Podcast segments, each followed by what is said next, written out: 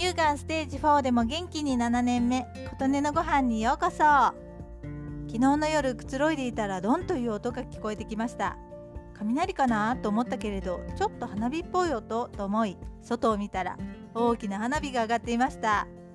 慌てて蚊取り線香を焚いてベランダに。本当に大きな花火でとても綺麗でした。あっという間に終わってしまったけれど気づいてよかった見られてよかった綺麗だったと思ってなんだかとても嬉しい気分になりました。別の場所で友人も花火を見たと言っていたので今日は何かそういう日なのかなと思って調べましたが情報は特にありませんでした。一夜明けて今朝調べるとどうもシークレット花火大会というものだったらしく昨夜は11カ所で花火が上がったとツイッターでつぶやいている方がいらっしゃいました。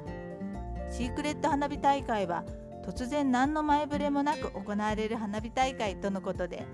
昨年からコロナ禍を考慮し密を避けるため打ち上げ場所や打ち上げ時間など非公開で行われる花火大会が開催されるようになったとのことです。もともと花火は悪役退散祈願を目的に誕生したと言われているそうです。花火見られた方いらっしゃいましたでしょうか？私はくじ運も悪いしこういうものは大抵見られない人生だったのですが貴重な体験をさせていただきました。最近運が上がってきています。花火を上げてくださった方々楽しいひとときをありがとうございました。あなたの元気を祈っています。琴音のありがとうが届きますように。